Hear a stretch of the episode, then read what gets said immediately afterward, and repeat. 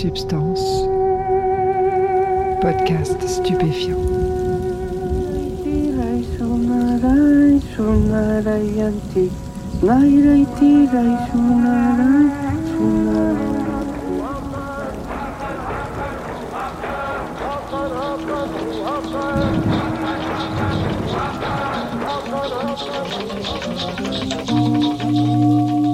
Bonjour à tous, bienvenue dans Substance. Mathieu, shit, alcool et cocaïne, épisode unique. Dans cet épisode, on va aborder un des stupéfiants les plus consommés en France, la cocaïne. C'est une drogue particulière, la cocaïne. C'est un stimulant qui a des effets qui passent assez rapidement, une demi-heure environ, si on la sniffe par le nez. Dans les années 80, elle coûtait très cher et elle était surtout consommée par les riches. Mais elle s'est peu à peu démocratisée et elle s'est répandue dans différents milieux. Certains en prennent pour faire la fête, d'autres pour travailler, d'autres pour améliorer leur concentration, etc. C'est une drogue extrêmement lucrative pour les mafias qui la distribuent, avec des profits dingues et une rentabilité hors du commun. Ce trafic international et sa violence extrême ont été décrits par le journaliste Roberto Saviano dans un livre passionnant qui s'appelle Extra Pur en français. Il y décrit comment les milliards de la coke font l'objet de luttes acharnées entre des organisations ultra-violentes qui torturent et qui tuent sans hésiter les personnes qui font obstacle à leur trafic. À l'autre bout de la chaîne, les consommateurs, comme Mathieu, un breton qui approche de la quarantaine. Il a eu au cours des 15 dernières années de sa vie une relation compliquée avec la cocaïne. Et c'est ce qu'il va vous raconter dans cet épisode. Réglez le son, mettez-vous bien et écoutez, vous êtes dans Substance.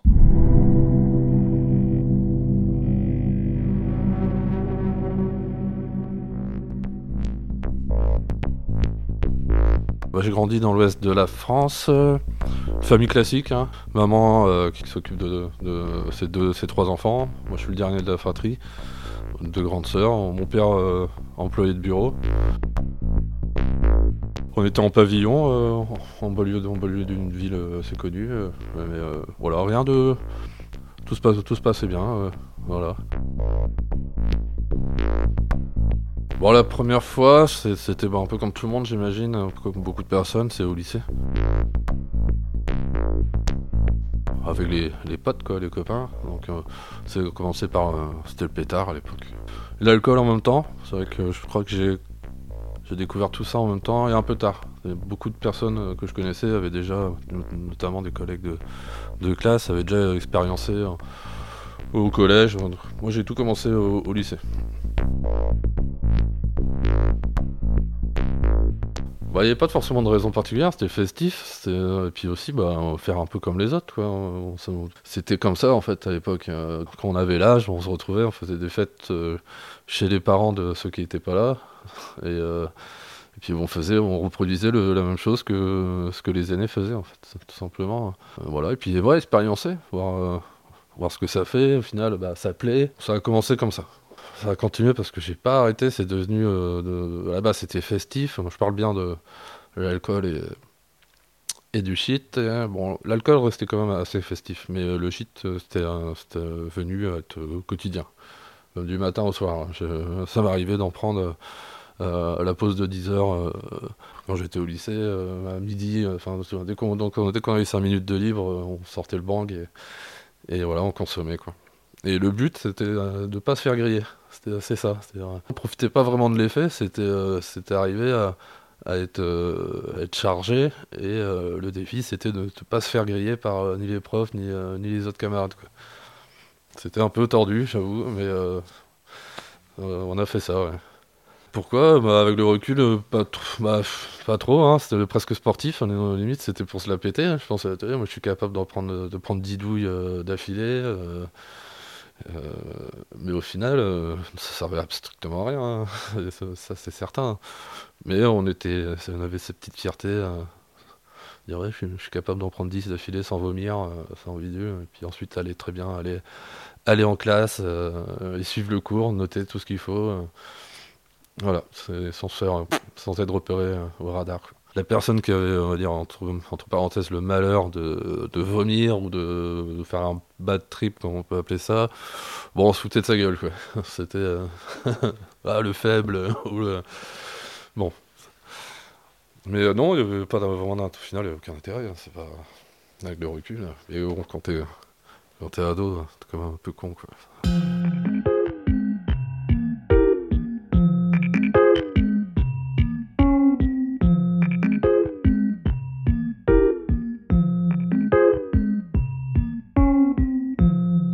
Aussi bah, d'émancipation avec les parents, hein. c'est-à-dire qu'on on est programmé pour tous hein, couper les ponts avec, euh, avec nos mentors, on va dire, d'une certaine manière, et euh, bon, bah, ça peut passer par là, en fait, par l'interdit. Moi, j'avais des parents, pour eux, c'était hors de question. hein. C'était, pour eux, c'était, le mal absolu, euh, le pétard.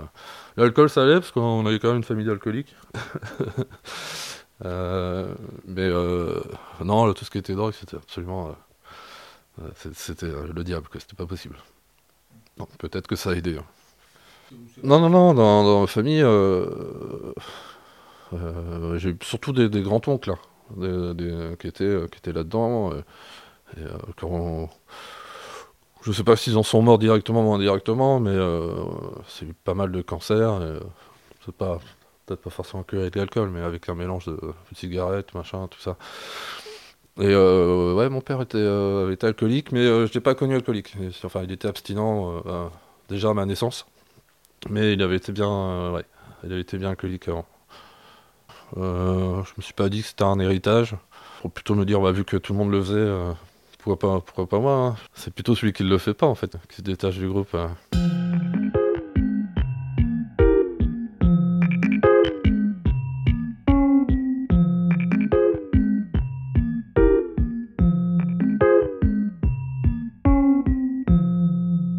Bah, je pense que j'étais un peu accro, c'était devenu un rituel hein, d'en prendre, euh, d'en prendre avant de manger, d'en prendre avant, de dormir surtout, surtout le sommeil. J'ai toujours, toujours eu un problème avec, euh, avec le sommeil. Et c'était une bonne alternative pour bien dormir et de pas être, euh, pas faire des rêves lucides, ce genre de choses. Donc le lendemain, je me souvenais de rien. C'était vraiment pratique quoi, là-dessus. Lucide, c'est quand tu te rends compte que tu rêves. T'es à l'intérieur de ton rêve et tu sais que tu rêves. Et quand tu, c'est assez rare, hein, c'est pas non plus à chaque fois. Et euh, quand tu es vraiment dans le lucide, tu peux carrément euh, tu peux contrôler ton rêve en fait.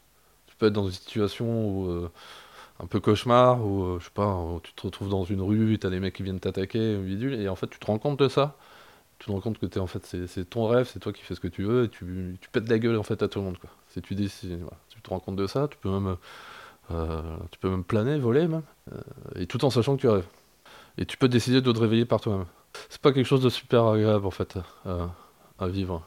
Parce que t'as pas l'impression de dormir en fait au final. Pas, tu, te réveilles, t'as l'impression d'être ton cerveau. Je pense qu'il est euh, au lieu de se reposer, il est, euh, bah, il est à pleine balle en fait quoi. Euh, et donc bah t'as un mauvais sommeil, t'as une mauvaise qualité de sommeil. Au, au- voilà. Au réveil c'est pas, t'es pas en pleine forme. hein.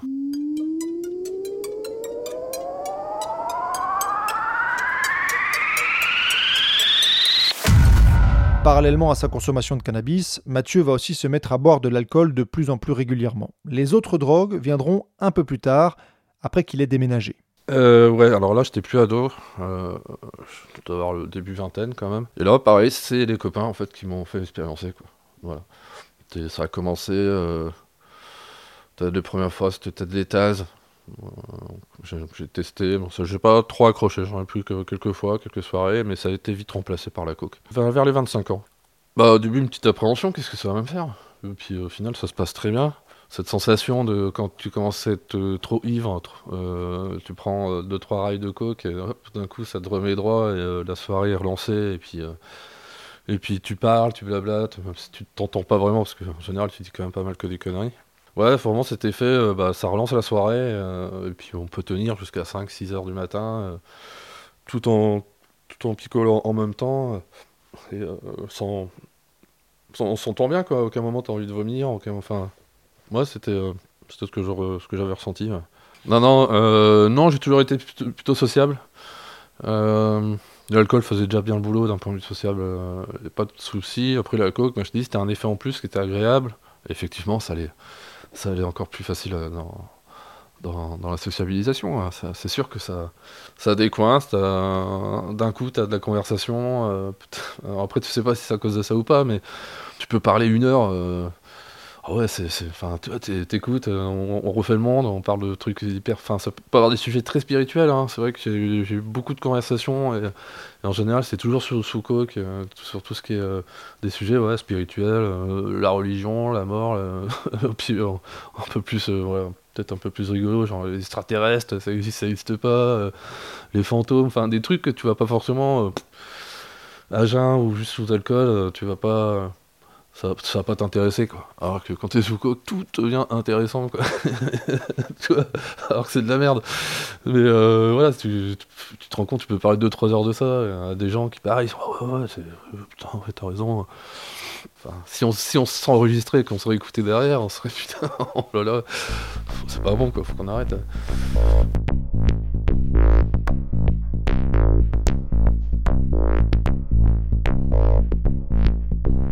J'ai arrêté les études au bac. J'ai fait des petits boulots. Un peu tout, li- dans la livraison euh, de, de marchandises, euh, au supermarché du coin. euh. Vers mes 27-28 ans, euh, 28 ans, j'ai repris mes études. je me suis formé à un métier parce que j'en avais marre de me casser le dos pour, pour une paye de merde, tout simplement.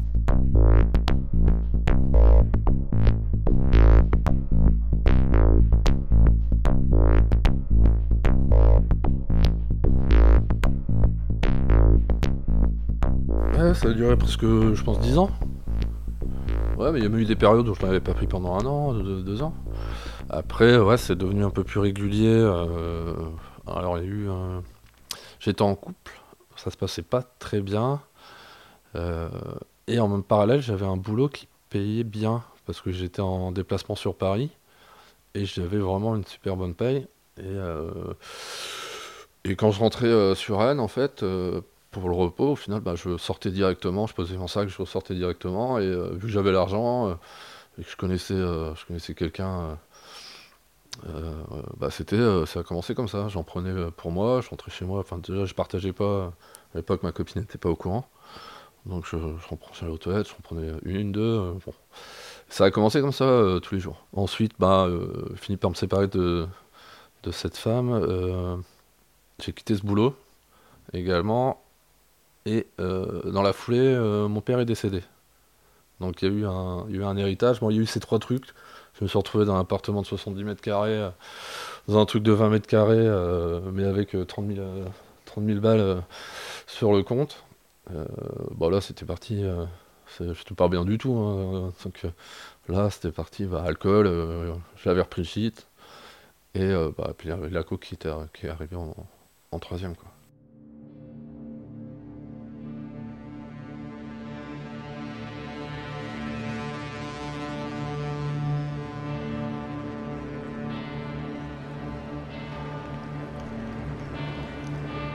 Bah, comment je me sentais c'est- C'est-à-dire que euh, bon, je me sentais plus grand chose en fait. quoi. J'en avais plus rien à foutre de ma gueule. De, plus rien à foutre de rien du tout en fait. C'est ce mode là, t'es en mode plus rien à foutre de rien du tout. Tu fais plus attention à toi donc tu. L'idée de picoler euh, tous les soirs, euh, prendre de la drogue tous les soirs, coke ou shit, bidule, bah, tu sais que c'est pas bon, mais enfin, t'en as rien à foutre en fait. Donc, tu, tu le fais quand même. Et après derrière, bah, le mélange des trois produits, bah, ça fait passer le temps quoi. Le, temps est beaucoup moins, moins pesant. Euh, après ça dépend du caractère. Moi j'ai un caractère un petit peu, euh, comme je disais, peut-être un petit peu anxio-dépressif. Donc euh, le moindre, la moindre galère qui me tombe sur la, sur la tronche, je vais avoir plus de difficultés à la surmonter que, que d'autres personnes. Donc ces, produits-là m'ont, à tort ou à raison, hein, mais me donné l'impression de pouvoir un peu supporter, supporter ces épreuves.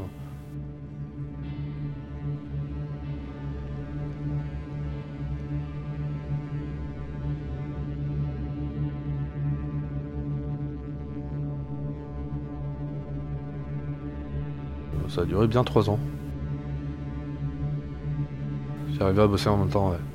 Bah après, j'étais, euh, j'arrivais à faire en sorte que ce soit que le soir. Je rentrais du boulot, ça y est, je mes premières lignes, euh, première bière, euh, premier pétard, et euh, jusqu'à à peu près minuit, une heure, où je me, voilà, je me, je m'endors, si on veut, je tombe, et je me réveille avec la gueule que je pouvais, enfin, pas terrible, mais bon, j'a- j'a- j'a- j'arrivais à aller au boulot.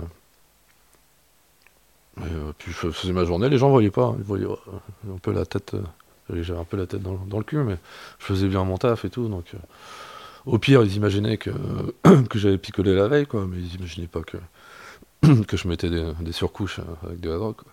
Bah c'est, ouais, très rapidement tu te dis que c'est pas bon, euh, et puis pareil, euh, et puis l'envie d'arrêter, euh, elle vient, elle est, présente de toute façon, et tous les jours elle est là, mais euh, t'as envie d'arrêter au moment où, euh, où t'es bien avec les drogues. C'est-à-dire une fois que t'as ta dose d'alcool et de drogue, là tu te dis putain, ça serait peut-être temps que j'arrête quoi. Mais ouais, c'est facile de le dire. hein. Beaucoup de gens disent ça, ouais, je vais arrêter, euh, c'est bon, mais ils le disent parce qu'ils sont, ils sont sous la, sous l'influence du produit.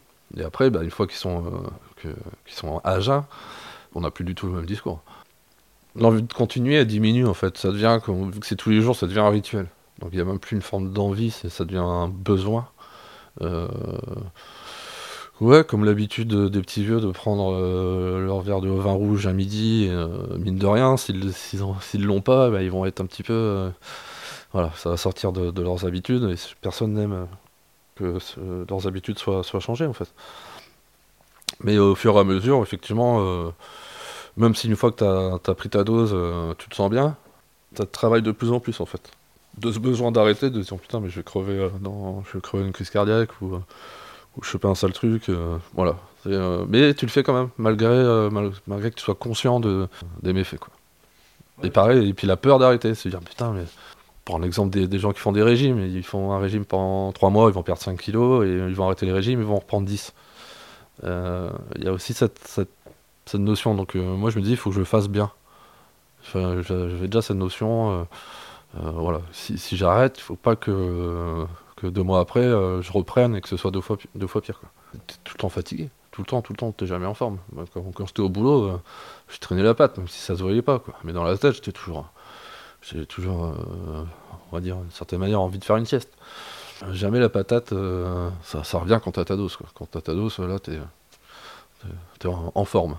Bon, moi, j'ai pas eu de, de douleur particulière, j'ai pas eu de, euh, je sais pas, de, de saignement du, du nez, genre de truc euh, qui, arrivait comme ci comme ça. Je suis pas tombé dans les pommes, je suis pas, j'ai pas fait de, j'ai pas fait de tachycardie, j'ai pas fait d'alerte. J'ai jamais eu, j'ai jamais eu à aller aux, urgences, tu vois, pour. Donc, euh, mais bon, derrière tout ça, tu te dis bon, bah, je peux pas, c'est pas, pas possible, quoi. Ça peut pas durer 30 ans, c'est pas possible. Tu peux pas, tu peux pas faire ça euh, indéfiniment. Déjà pour le produit et ensuite derrière pour l'argent. Tu t'endettes, enfin, toi, c'est, c'est. Bon, j'avais eu un héritage à l'époque. N'est pas parti là-dedans, mais une grande partie quand même. Tu comptes tout et, euh, et le problème c'est que, c'est c'est que tu sais que ça part là-dedans en fait. Si ça partait dans autre chose, hein, genre euh, acheter des meubles, partir en vacances, euh, tu dirais c'est moins... Voilà, c'est fait pour ça, d'une certaine manière, mais tu te dis pas, putain, c'est fait pour, euh, fait pour, euh, pour que je me défonce quoi.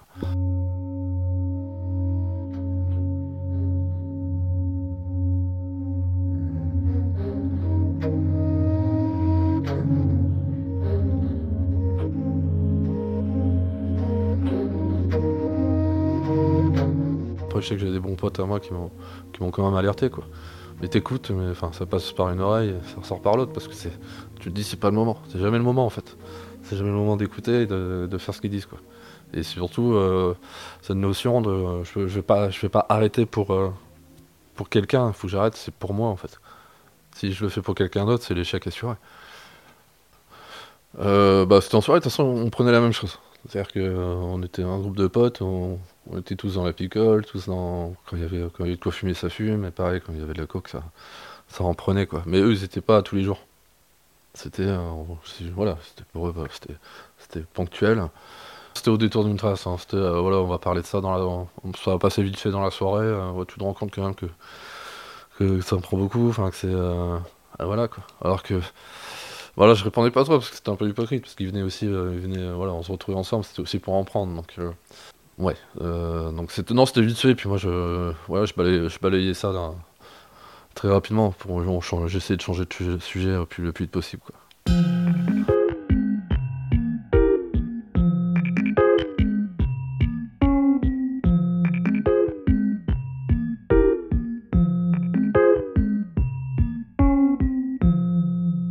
Galère de trois années, on va dire, où j'ai eu du mal à, me remettre surtout de la mort de mon père et, euh, tout ça, bah, j'ai fini par, re- pas retrouver un boulot. Enfin, j'arrivais à retomber sur mes pattes, euh, mais euh, un peu, je sais pas trop comment je faisais, mais voilà, j'ai pas fini à la rue, j'ai pas. Et euh, puis j'ai fini par retrouver quelqu'un, enfin que, j'avais connu euh, dix ans avant. Et en fait, on, voilà, on, s'était toujours plus ou moins aimé sans trop, euh, en, en pensant que c'était mort, euh, chacun de son côté. Et puis un soir. euh, voilà, un soir, on euh, je l'ai retrouvé, je lui ai dit, euh, si à l'époque j'avais pas merdé, on serait encore ensemble. Euh, m'a répondu, bah ouais. Et puis on s'est remis, euh, voilà. Ouais, tu sors un peu du mode plus rien à foutre de rien du tout.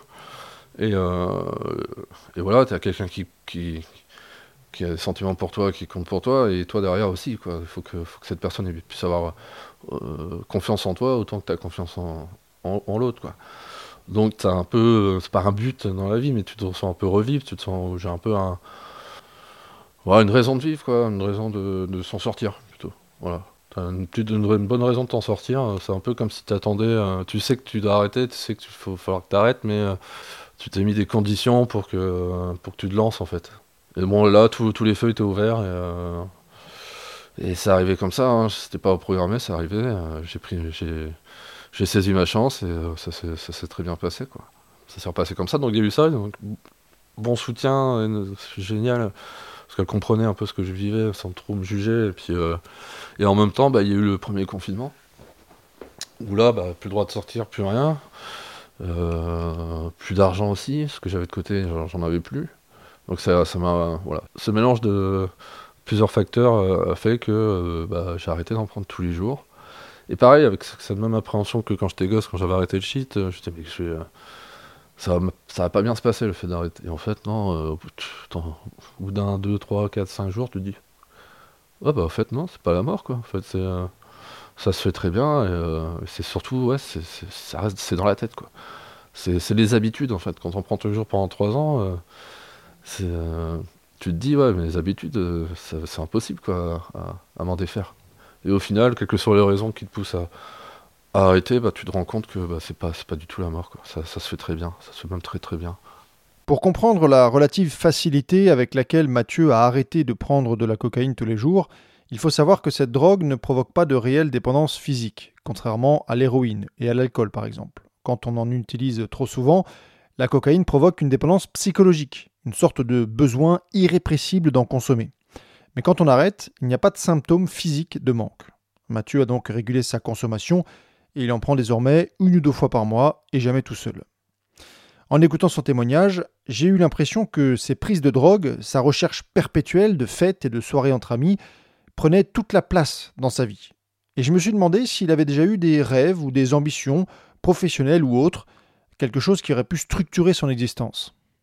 Vu que j'ai eu une éducation classique, euh, j'imaginais que c'était, ça allait être, euh, bah, je vais me marier, je vais faire des gosses, quoi. Au début, ça a été ça. Euh, après, en fait, non, pas du tout. euh. Je sentais que c'était pas pour moi, en fait. C'était pas forcément quelque chose qui allait me plaire ou pas. Mais en fait, je me suis jamais vraiment projeté. euh, Bon, le but, c'était quand même d'avoir un boulot euh, qui paye un petit peu, quoi. Euh, bon, que- l'informatique, ça a toujours une, ça a toujours été une appétence. Euh, il se trouve que je suis là-dedans. Quand j'étais gosse, je voulais être testeur de jeux vidéo. Euh, comme beaucoup, j'imagine. Bon, bah voilà, après, euh, j'ai fini par bosser dans l'informatique. Ça me va, ça me va bien. Non, j'ai jamais eu de plan de, plan de vie comme ça, aussi bien structuré. euh. Bon, j'avais un minimum quand même. c'est, si possible, bosser dans un bureau, enfin, avec des ordinateurs, ce genre de trucs. Et, voilà, éviter, éviter les boulots, les de chien, comme on dit. Enfin, voilà, c'est comment dire, mais où, tu, où tu te casses le dos et, euh, que t'es payé une misère, en fait, quoi. Donc c'était euh, c'était mon objectif, mais en dehors de ça, euh, non. Une fois que je l'ai atteint cet objectif, j'étais content. Je suis pas trop, je suis pas trop gourmand à ce niveau-là. C'était peut-être un manque hein, justement de me structurer, de me donner les moyens de, je sais pas, de peut-être aller plus loin. Peut-être que ça m'aurait aidé à moins, à moins être dépendant, à moins être, à moins être, on va dire, attiré par les drogues. euh. Mais c'est pas, pas arrivé.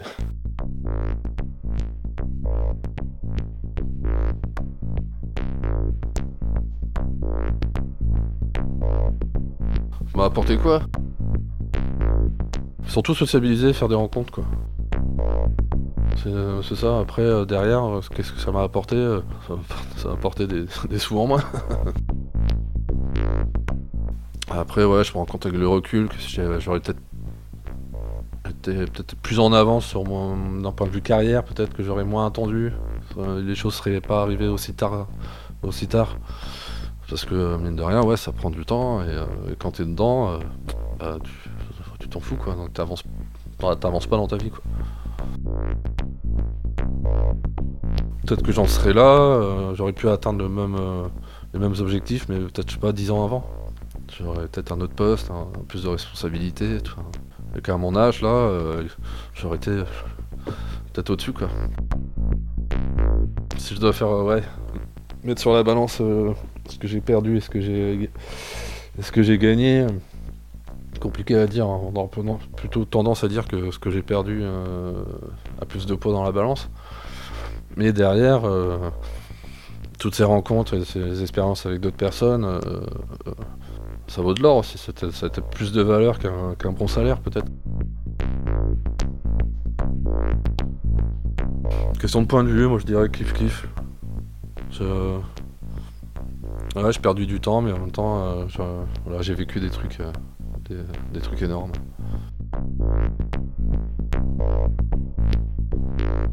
C'est mon dernier mot, Jean-Pierre. Ah bah, de rien.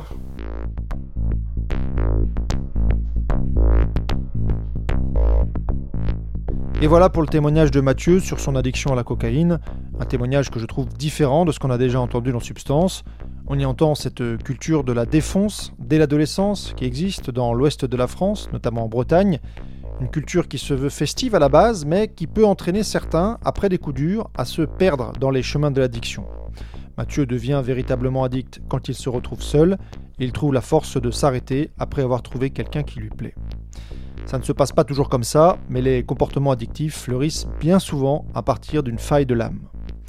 Dans le prochain épisode, nous reviendrons aux drogues psychédéliques avec le parcours extraordinaire d'un Normand qui est allé jusqu'au Gabon pour trouver un sens à sa vie en s'immergeant dans les profondeurs de l'Iboga. D'ici là, portez-vous bien.